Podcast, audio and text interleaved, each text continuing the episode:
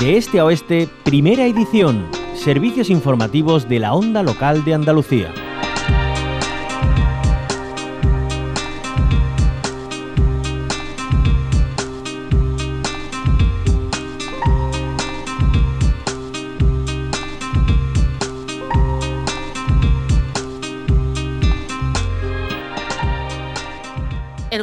Central ha aprobado seguir usando el Cabril en Córdoba para almacenar residuos del desmantelamiento de centrales nucleares hasta completar eh, el desmantelamiento de las centrales como ya estaba planificado en el sexto plan, eh, sexto plan general de residuos radiactivos.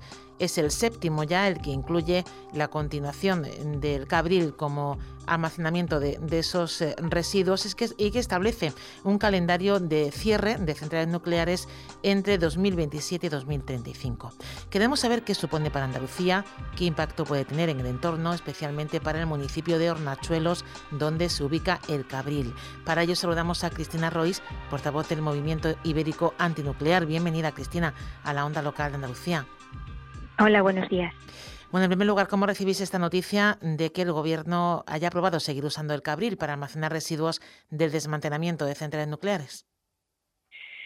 Bueno, en primer lugar, eh, mm, es una buena noticia que haya un plan de residuos radiactivos en general porque ese es el documento que establece la política de residuos radiactivos en este país y había cuestiones que, asentar y cambiar sobre esta política. Además, llama mucho la atención que se venían haciendo desde el año 87, me parece, cada tres años y de repente eh, han pasado 17 años desde el último programa, desde el sexto plan de residuos radiactivos.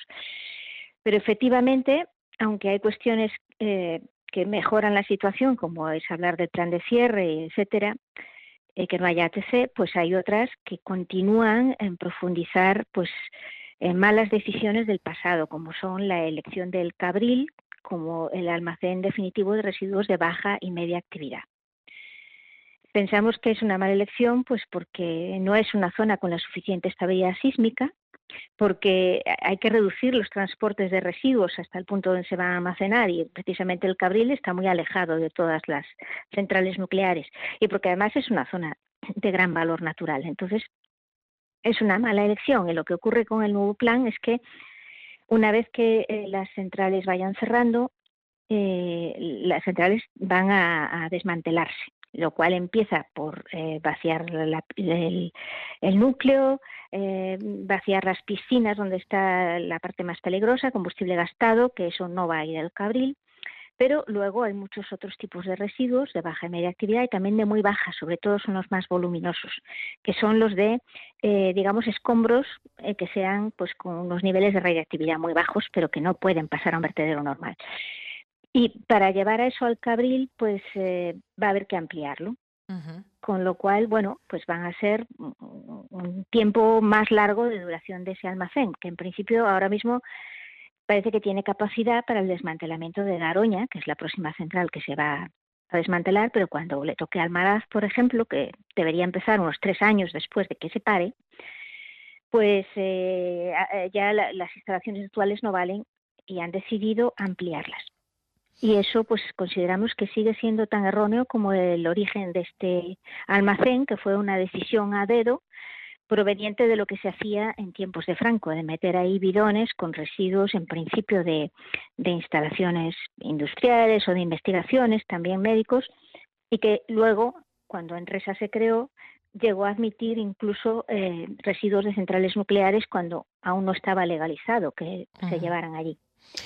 Luego lo legalizaron, pero igualmente el sitio es muy inadecuado. Em, ¿Y por qué es inadecuado? ¿Hasta qué punto está garantizada la seguridad bueno, pues para nuestra región y especialmente para la comarca y el municipio de Hornachuelos, donde se ubica el Cabril? Eh, bueno, un almacén de residuos radiactivos, aunque este no es de una duración eh, casi eterna, pero al menos son pues tres siglos, ¿no? unos 300 años, hasta que el nivel de radiactividad de ese tipo de residuos que se pueden llevar ahí digamos, alcance el nivel de la radiactividad natural. Em, entonces, eso es una consecuencia de la existencia de la elección de, las centrales nucleares como productoras de electricidad. Eso ha sido un error de origen que nos deja, como siempre hemos dicho, una herencia de la cual no nos podemos librar, que son los residuos radiactivos. Entonces, ciertamente, cada país que ha decidido tener centrales nucleares tiene que hacer algo con ellos. Y lo que tiene que hacer es separarlos del medio ambiente como sea posible, que hoy en día se piensa que un enterramiento adecuado es lo mejor. Pero claro, eh, eso supone que hay una zona del territorio que va a tener que, asumir que esos residuos están ahí, como le ocurre al Cabril. Por ahora en el país no hay ninguna otra. Eh, y esa decisión no se hizo con la participación de la ciudadanía y tampoco se hizo con criterios sensatos.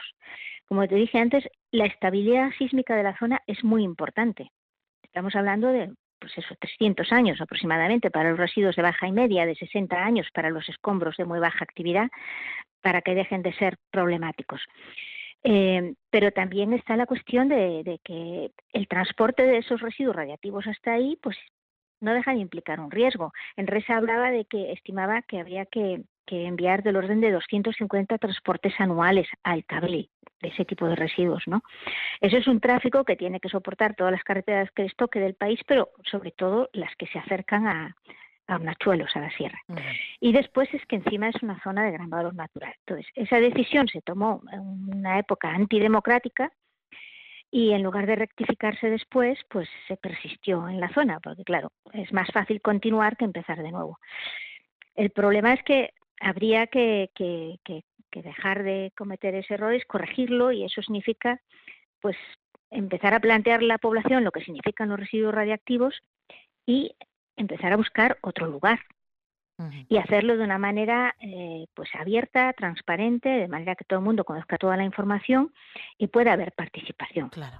Sabemos que esto es muy difícil, que en este país no se ha hecho, en otros países se han empezado a hacerlo, sobre todo para los residuos de alta actividad, pero nos parece que es el camino justo y el más seguro. Hoy queríamos eh, analizar eh, esta noticia eh, con quien bueno, pues, la conoce y, la analiza, que es este movimiento ibérico antinuclear.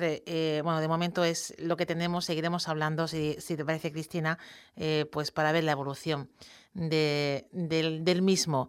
Muchísimas gracias por aclarar nuestros conceptos y ponemos en contexto. Muchas gracias. Gracias, adiós.